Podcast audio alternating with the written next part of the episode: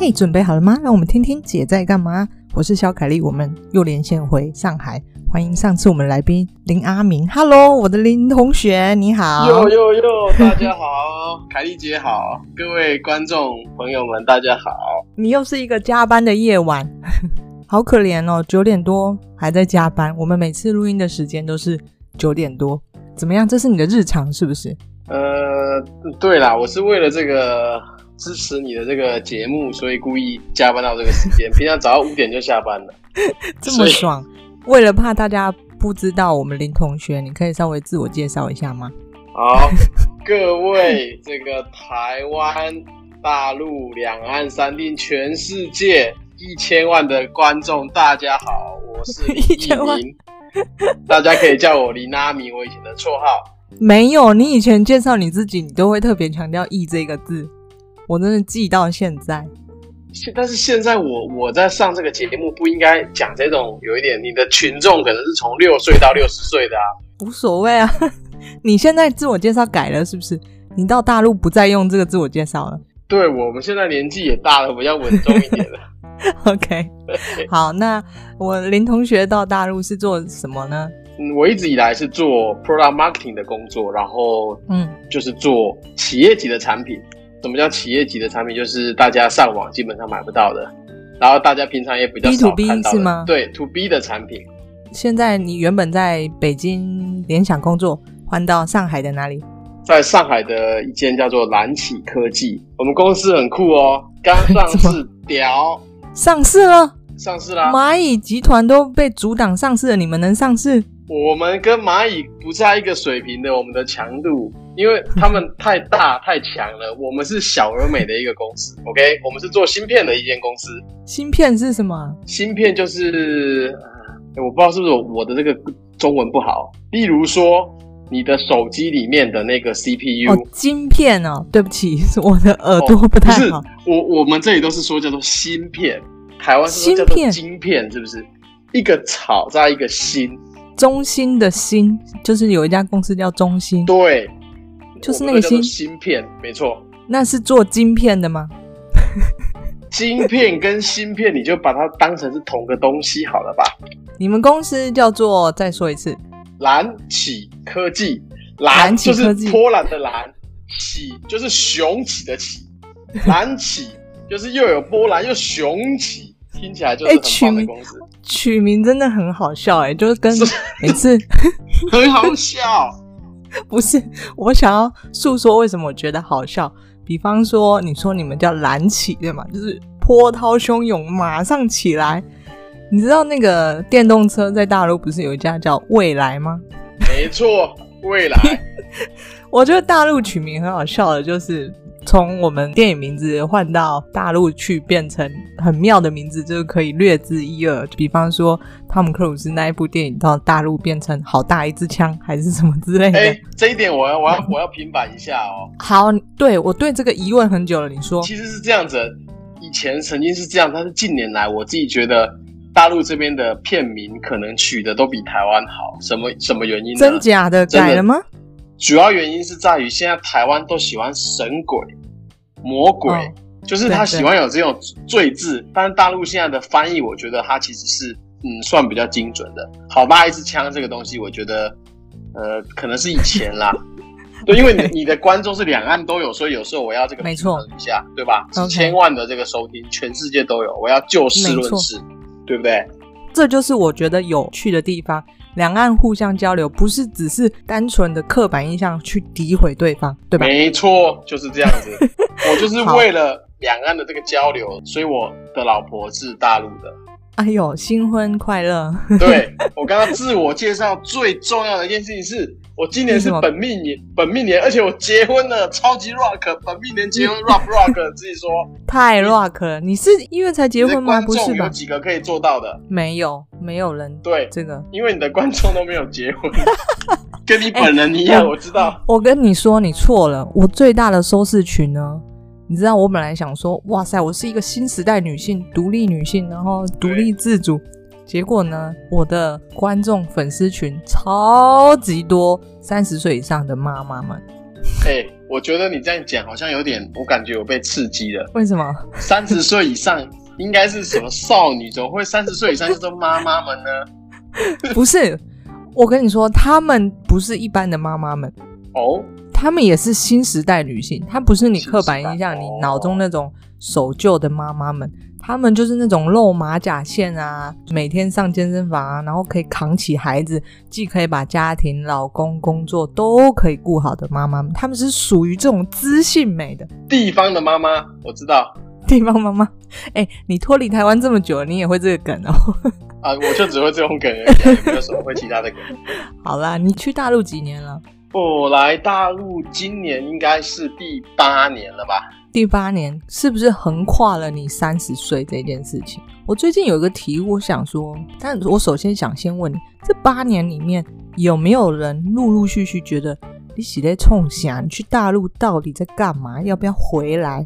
有没有人一直在质疑你，或者是你周遭朋友们有吗？呃，其实我的朋友们，我也没有很多朋友，实话说，所以，所以。所以其实那些我我的这些这些真的好朋友们，每次都问我说：“你什么时候回来要找我喝酒？”通常跟我不太好的朋，就是跟我不太熟的，才会跟我说：“呃，你那你你有没有打算要要回台湾工作，还是怎么样？”嗯，嗯，那通常你怎么回呢？我就会告诉他们说：“其实，在哪里工作没有什么太大的区别啊。”嗯。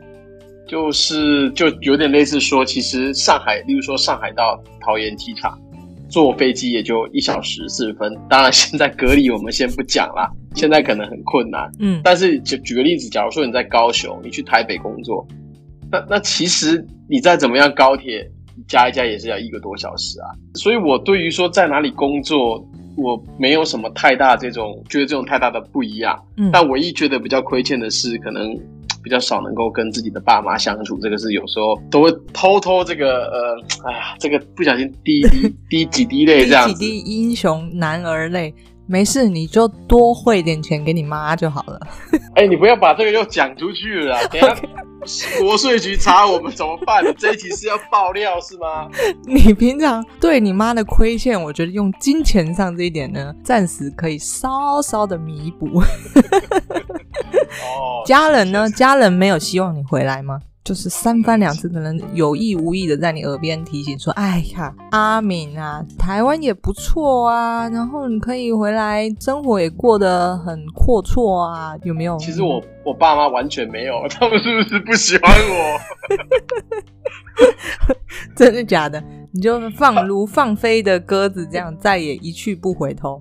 他们都都是会问我说什么时候要回家，就是说，例如说过年什么时候回家这样子而已。他们平常也不会跟我说.说要怎么，因为我家的这个教育是一向都比较开放，就是各管各的，并不会说什么时候全家人一定要做什么，就是非常非常开放的一个方式。嗯，嗯，所以我爸妈对于我的选择、我的决定，只要不是去那个什么贩毒、啊、作奸犯科、包二奶。对啊，对这些我都不会，还在学习。除了这些以外，他们都很支持啊。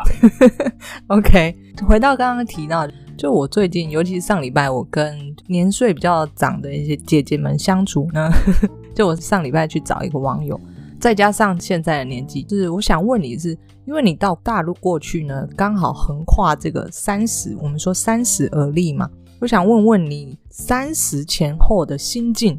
你在去大陆前，我相信你绝对有一种期待、憧憬跟抱负。你去大陆前怀抱的是什么样的心情？呃，其实其实我刚开始来大陆之前，嗯，我以前年轻觉得我要变成一个很酷的人。对对对对。所以怎么样很酷呢？我就觉得，哎呀，你看我去北京，当年我去北京，哎，我插个话，北京，万一当时候这个有人把你挖角到柬埔寨、越南，你会去吗？柬埔寨不酷，柬埔寨逊。是吗？我以前觉得啦，我以前觉得北京酷，柬埔寨逊，东京酷，南京逊，可能就是觉得那种要比较大的地方嘛，例如说伦敦酷，就是会觉得对首都就很酷嘛，嗯，至少还可以说个有有有个长城啊，有个故宫，反正乱七八糟的，当时就觉得北京是。这个比较酷嘛？那现在我可能觉得有人去柬埔寨也蛮酷的，例如说陈柏成啊，他是越南柬埔寨，我都不起，哦，sorry，所以我没有地域歧视，我分不清楚柬埔寨跟越南，越南也酷 柬埔寨也酷都酷。希望他不要听到这一集，越南酷，人家人生胜利组，OK，酷。所以你那时候年轻的想法，你觉得要到大城市闯一闯？没有错，我觉得我希望我的眼界能够更更广，就是能够看得更多，然后能负责的事情能够更多，然后总有一天出人头地。真的？你那时候，当时候你如何定义出人头地这件事情？我当时觉得，就像说人怎么叫成功嘛？嗯，嗯，我当时觉得，第一个可能赚很多钱。虽然我一直不喜欢赚，第一个就赚很多钱。你，你等一下，我觉得没有你什么。虽然你不喜欢赚很多钱，没有。这不可能！我我知道我没有赚很多钱，你不要跟观众讲出来嘛. 这样子你后来还怎么混呢、啊？也是，嗯，好，OK。你那时候定义年轻的时候，三十以前定义，你觉得要做出人头地，你想要出人头地，然后你定义的出人头地是你觉得第一要赚很多钱，对，赚很多钱，然后第二可能负责很大一块的这个业务，嗯，就负能够负责很多很多的这个事情，很重要的事情。第三个就是我能够做到的，别人都做不到。OK，所以你三十岁以前，你不只要权，要有势，还要有能力。你觉得这对你而言是一种成功的出人头地的表现？对，我可能以前理解的成功就是他的模样就是这样吧要不就是有钱，嗯，要不就是有权，要不就是说能力。是跟别人有很大的区别，别人做不到，只有我能够干得成的。奇怪，为什么会有这样的想法？我们知道很多根于原生家庭或者是周遭环境的影响。你觉得你当时候为什么会有这种想法？因为我当时会有这种想法，是我也不知道我自己要什么。嗯，就是我以前问我说我要成功，我我其实我当时我自己对于我个人成功第一可能就很酷，我要很酷，可能跟别人很不一样，很有钱也跟别人不一样吧。对。我有很有权，也是跟人家不一样吧。嗯，那能力人家都达不到，那也是跟别人不一样嘛。所以我当时可能就觉得说，我我这些只要够有钱、够成功，跟别人不一样，我就很酷，就是出人头地。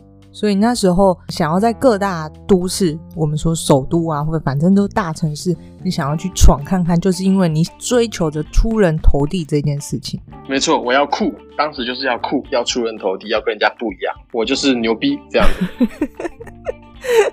那那时候你周遭的人有任何人给你当一个标的吗？就觉得哇，我想要像他一样。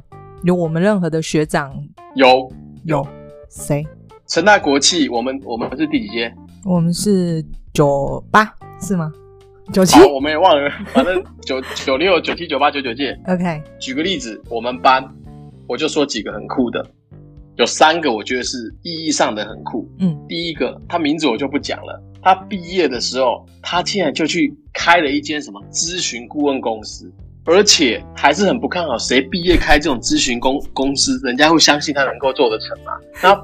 毕业呢？因为毕业一般来讲，你咨询公司的人就要看起来比较老，嗯，就是习惯嘛，你就觉得这个人老老的，好像做过很多事情，要不就是要秃头、光头那种。结果后来他真的做到了，但是并不是因为他从内在到外在都改变了，对，他都改变，而且他做到了，我就觉得这个人，我也不透露他的名字，说不定以后会访问他，真的是很屌。OK，因为他走跟我们这种的不一样的路。好，这个我也要说，就我觉得他从研究所就独特。我只能这么说，special 没错。我再举一个，OK，我再举一个研究所。第二个研究所有一个女生，以前在研究所的时候可能很平凡，还不怎么上课。结果后来你知道她干嘛吗？创立一个台湾第一家还是什么最大家的 BNB。哇塞，太厉害了吧！对，这个人。可问题是，你怎么知道她不怎么上课？因为我那时候我也没去上课，但我怎么会知道他也没去上课呢？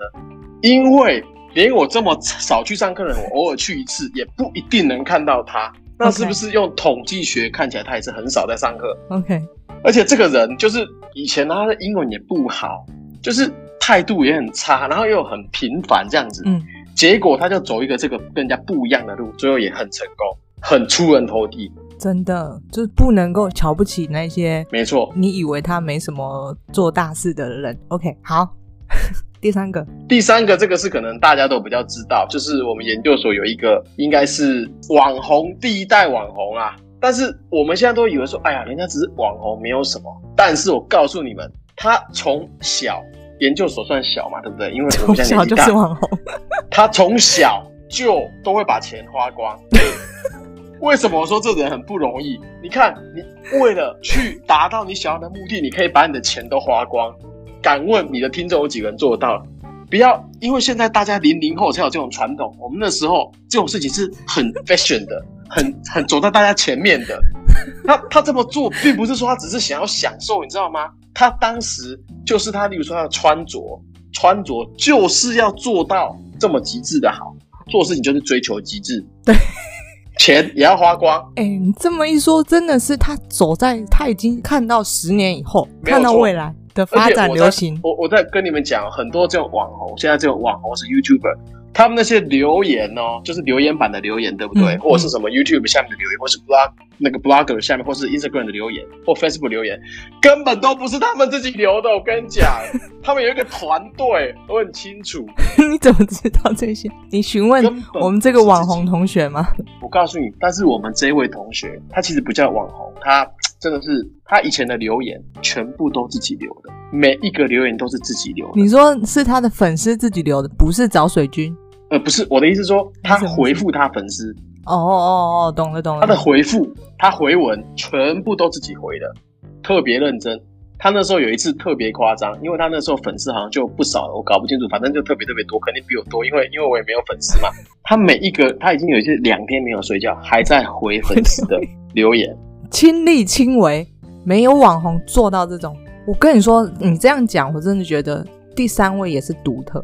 因为我举一个例子，我说为什么他已经预先预知十年后流行趋势发展，就是现在的九零后立刻把钱花光，没错，在营造自己，因为他们知道他们买不起房子。当时候十年前的他去纽约，谁敢去纽约回来身上只剩五块美金？这个也让我们知道他这个财务管理做得很好，思想又先进，财务管理又好。这这人怎么可能没多少钱？身上口袋垫垫没多少钱，勇敢买了一张机票飞纽约，从德州飞纽约回来剩五块，真的屌！所以，我其实我要我我要真的要做一个总结，就是以前我们读这个成大国企所好了，可能所有人呐、啊，或包含我当时自己就觉得，哎，我要去一个大公司上班。但是你知道，其实那时候我插话一下，你先记着你要讲的这件事情，就是其实我在成大研究所的时候。对我来说，当时候我觉得很酷、很厉害的人，好了，就我我觉得那时候的想法是，就像可能像你所说的，你当时候的定义就是成功人，他们我会觉得那些好像上课勇于发言，就说哎，老师我怎么样怎么样，或者是常常在教授前面跟前跟后，或者是能够说一些你听不懂的话 的人，意思是说可能感觉起来比较博学多闻的人，就是这是在传统定义里面。我会觉得他好像很厉害，对。那回归到你说的，嗯，所以我回归那三个总结，就是我刚刚其实有一点夸张的去讲他们三个，但是我自己觉得这三个人真真正正的可以代表成大国际所的一个创业的精神。就是大家可能会觉得，或者说普遍的家长、老师呀，都觉得我读书，呃，可能最后、最后、最后、最后书读的很多之后，一定要去一间大公司。嗯，去了一间大公司之后，就会能够你的发展比别人好。后来可能升成经理、协理、乡理，呃，乱七八糟理，然后最后升到可能总经理。这种就是一个一般人成功的成功的路线嘛。那我刚刚说的这三个人，其实我觉得他特别代表另外一种方式去成功，并不是说他们走的路跟大家都一定是一样的，但是他们也走出自己的一条路。比如说我们第一个同学，他开了一间顾问公司。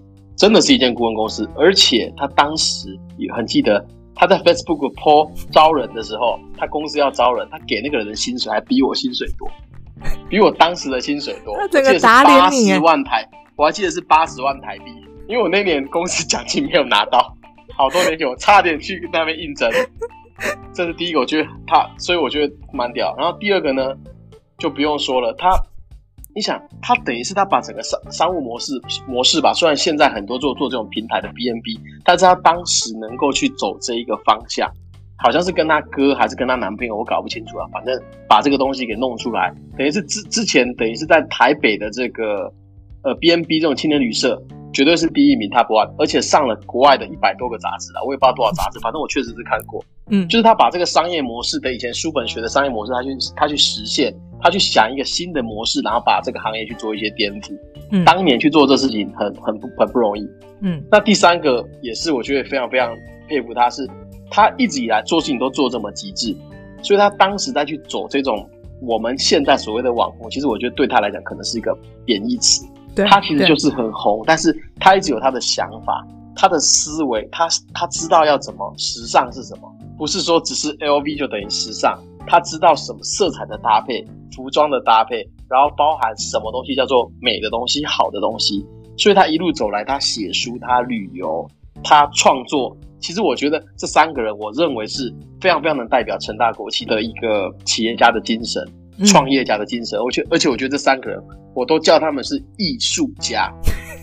这个就跟我想要跟你提的，我觉得三十而后。三十岁以前不会演的，其实我觉得我也在追求很肤浅的所谓的权、所谓的势、所谓的我好像一定要让大家所认可，我是一个很厉害的人，就是代表我赚很多钱。我今天在社会上的工作是一个有地位，进了五百大公司。我在三十岁以前，我觉得我也是在追求。当时候你去大陆，其实也在追求这件事情，但是。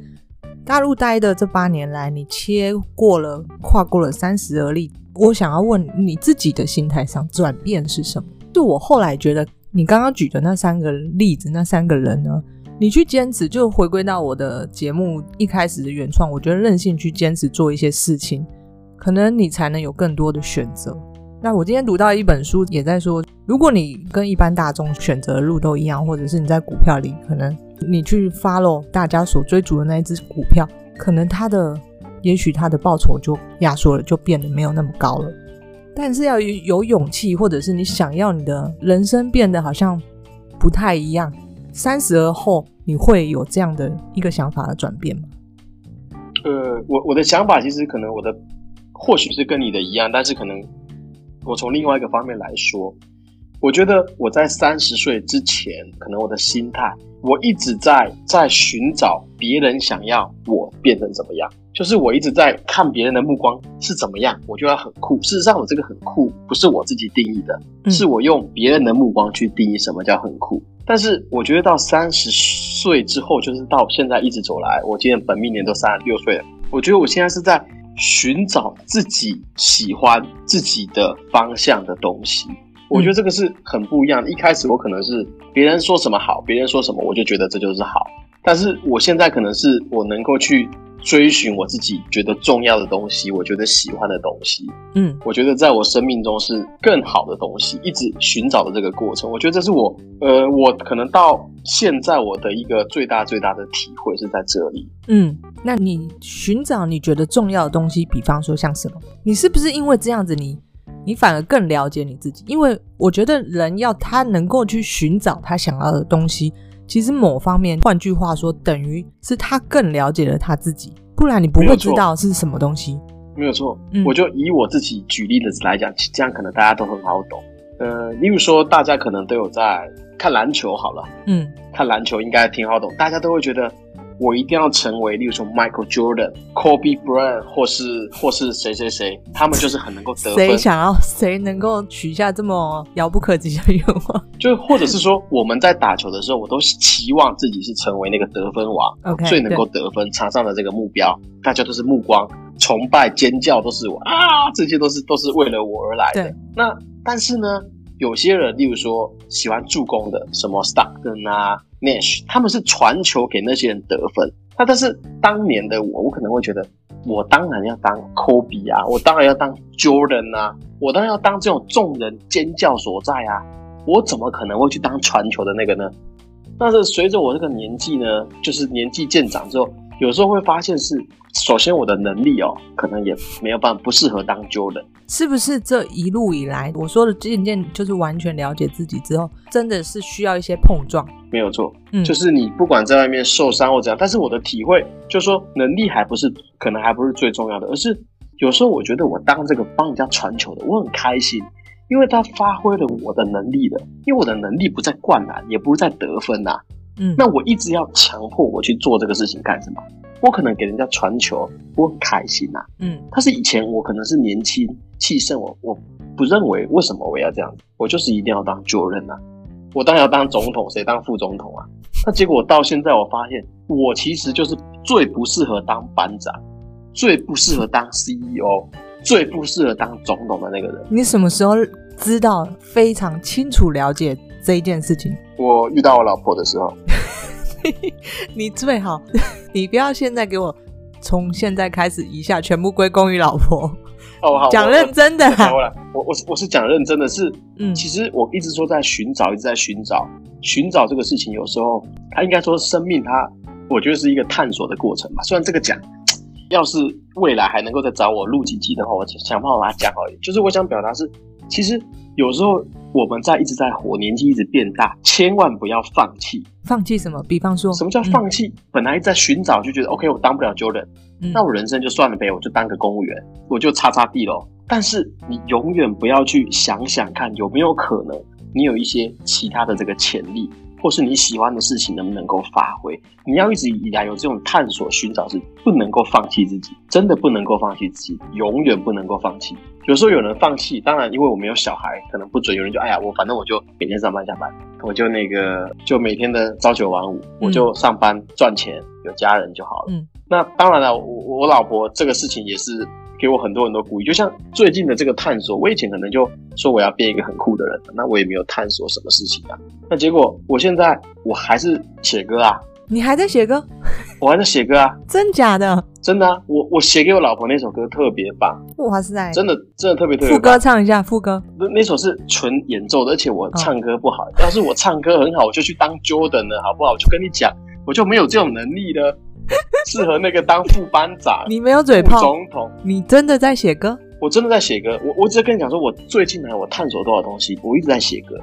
我写的不能说很多首，但是我至少写给我老婆这两年就写了两三首首，而且我都觉得挺挺不错的写歌。例如说，我还在探索什么呢？我还在投资这个事情。我以前都觉得股票什么东西都。完全都没有天分嘛，也都哎，从来也没有在股票上面赚过什么钱。我最近在研究什么呢？最近在研究这个球星卡或球员卡的投资。然后我这一年我研究这个事情，我已经花了大概台币一百多万。先不说有没有收购收购而来的，对，收收。但是我要想表达就是说，其实我一直在探索。然后我最近也在煮菜啊，虽然我最开始是给我老婆带爱心便当，我以前虽然可能稍微会煮，但是我就在在探索怎么煮菜。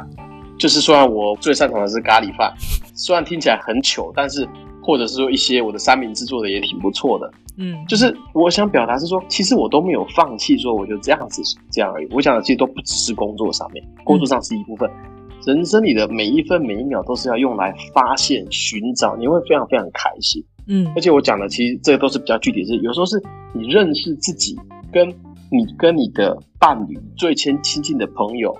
爱人，或是你的老婆、你的家庭，这个关系都是一直以来会一直会做很大很大的不同，一直磨合，一直在发现的。所以我觉得我现在每天生活都很开心，很开心的原因是，变动的，你一直在对。我觉得你讲的很好，探索这件事情，不要去期待是不是真的有成长，或者是我一定要从做这件事情里面得到好处。没错，探索的重点就是这个过程。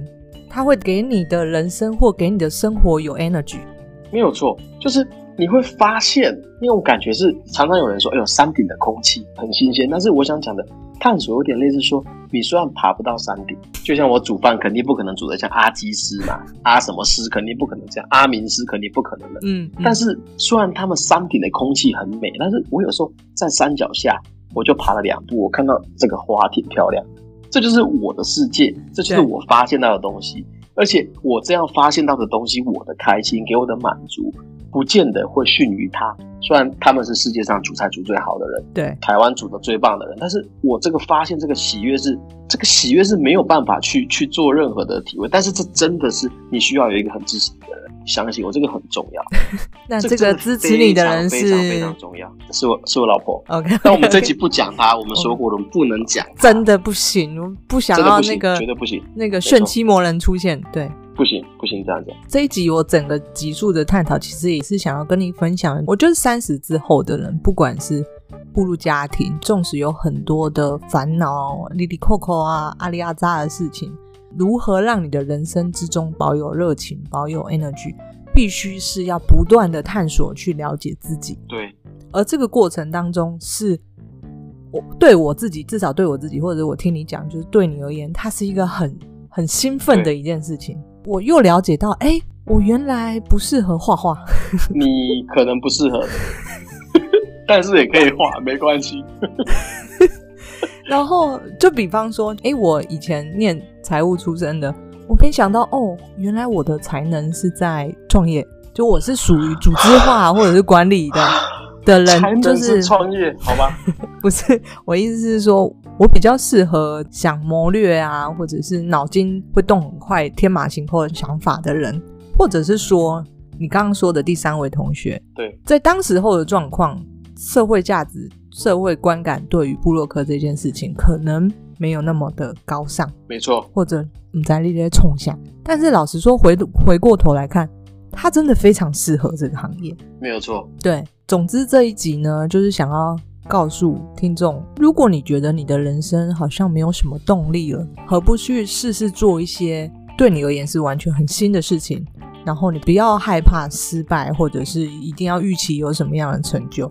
做新东西对我而言是一种，我会期待到底究竟会有什么事情发生。就像你当时候，其实你去。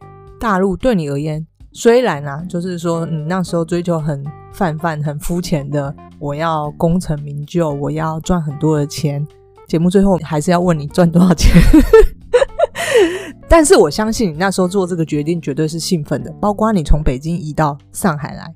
对，我从北京到上海，嗯、我太开心了，因为是我老婆在上海。哎、欸，你那时候为什么你没有想要她到北京去？因为节目最后开始乱聊，嗯，他是当总统，那个我是当副总统的。哎呀，当然是副总统配合总统，我下属配合领导啊。说的也是，我觉得你真的是在我是一个第三者，在我看来 是第三者。其实我是说我旁观者讲错了，旁观者。旁观者来看，当有一个很重要的事情，你要必须要做选择 A 或 B 的时候，你选择了 A。换句话说。也许事业这件事情在你心里已经不是那个 priority 最重要的那一个了。对，有可能是这样子。对，对你现在这个认知，没有啦，你老婆出现，我还是很希望我能够有个工好工作，出人头地啦。哎、欸，我觉得也许你老婆出现在你二十几岁的时候，可能就不会离开联想到上海去，会不会？你觉得？我觉得，我觉得应该是不会。因为我二十几岁那时候可能太穷了，连找他的钱都没有，连坐高铁去上海的钱都没有，好贵哦！去高铁哦，我当时在北京去上海，每个礼拜每个月去两次，一次来回的所有费用大约需要一万块台币，一个月要两万块台币。哇塞！包括交通，反正你出去一次再回来两三天，一万块就没了，就一万块就没了。高铁五千，还有出租车什么乱七八糟的，反正至少请人家吃个饭就是一万块。所以一个月的见我老婆，当时还不是我老婆的费用是两万块。哇塞！你为了追她，其实也所以知道为什么我要去上海了，一个月可以 我知道太穷了，两万块吗，太穷了。就是 为了省这个钱，在大陆打拼不容易，那个薪水赚的也是很没有大家所谓想象的，到底是多少？你们牺牲了台湾的生活到大陆去？我不知道台湾现在的同学们是赚多少，因为我有一个在苹果工作的同学，嗯、也是那种特别特别成功的，他可能赚的就是我。哎、欸，你研究所同学好厉害哦，个个是人才耶，成大国企。绝对是超屌的，我跟你讲，我刚刚讲这三个，我还有十几个没有讲，刚刚我就讲到第四个厉害的而已。第四个这个，我不是在苹果上班的，Apple 不是在卖苹果手机哦，他是在里面去做这种供应链的管理，下面已经不知道有几个人了。我告诉你，这个薪水绝对吓死你。多少？跟我们透露一下，大家七八位目标，七八位数。哇塞，七到八位数之间，这个太夸张了啦，跟你同年龄。薪水在七八位数之间，对，人生胜利组了。对，七八位数，那他的算范围很大，但是大家稍微动就知道，我的薪水都没有他的多啊，那怎么会叫做多？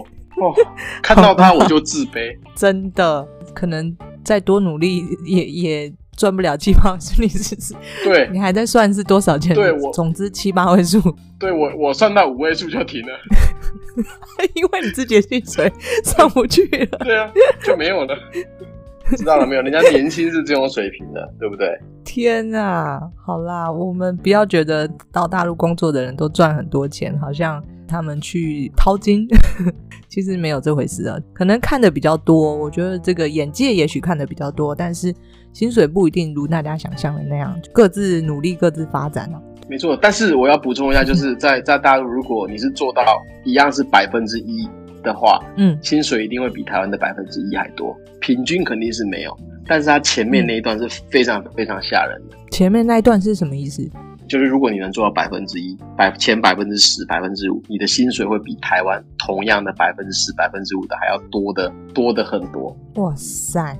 那最后再问个八卦，你是缴大陆的税还是缴台湾的税？啊，这可以讲吗？我不知道，我好奇啊。大陆的税啊，因为我公司、欸。我跟你说，昨天我才。哦、oh，OK OK，我昨天才录音，然后那个朋友他也是忠实收听观众，他说：“哎、欸，那个林同学很有趣。”哎，哎呀，不用不要再开玩笑了，这个 粉丝都出来，他对大陆的工作或生活还蛮有兴趣的。我希望透过跟你的访问，聊聊在大陆工作的人心态，或者是聊聊三十而后的心态上的转变，给观众一些想法或者是启发。不敢说有启发，但是我觉得至少能够。带给你一个想法，听完这一集就是值得的。对，我们一起来寻找吧，听凯丽姐的节目，绝对够 rock。好，如果大家想要听这三位的访谈，欢迎留言、按赞、小铃铛加没有小铃铛，五星吹捧给他吹起来。吹吹 吹！留言五星评价，或者是可以留言给我。如果你想要听这三位的哪一位哦，那我觉得都还蛮酷的。三位你要得到吗？我不知道？第三位邀不邀得到？那个可能要九 位数，第一位是我要八九位数的代言费了。第一位我觉得应该可以，因为我们圈圈之间有交错。第二位呢？第二位一定可以。第二位第二位一定可以吗？第二位这么随便吗？第二位很随和啊，哦，他第二位的人生目标就是贡献社会，哦，是吧？那个人应该蛮假，这么 gay，怎么可能还在贡献社会？第三位呢？第三位就有一点难度，但是呢，我不管人生之中呢，没有什么难度，重点是你敢不敢做这件事情。哦，敲门砖给他敲下去有什么不可能？对不对？第四位呢？第四位简单？第四位很简单啊，对啊。第四位，我只要透过他的死中间换铁的好兄弟，绝对邀请没问题。我觉得也是，因为第四位也是蛮随便，就是钱赚的多，工作好，就是以前我觉得想要变成的那种人，只是我变不到嘛。那我们下次看有没有机会让他来看看真正成功的人是什么样子。没错，最有趣的是，其实把第四位跟他的换铁的好兄弟同样邀请到线上了。那绝对会一团乱。我希望我的节目不要歪掉，因为邀请了太多来宾而歪掉。Okay. 好啦，总之今天就讲到这里。如果有其他呃想问的，欢迎留言；想要敲碗的，让我邀请的来宾也欢迎留言。好，谢谢今天连线到上海的林阿明，我是小凯丽，我们下次见喽，拜拜。OK，拜拜。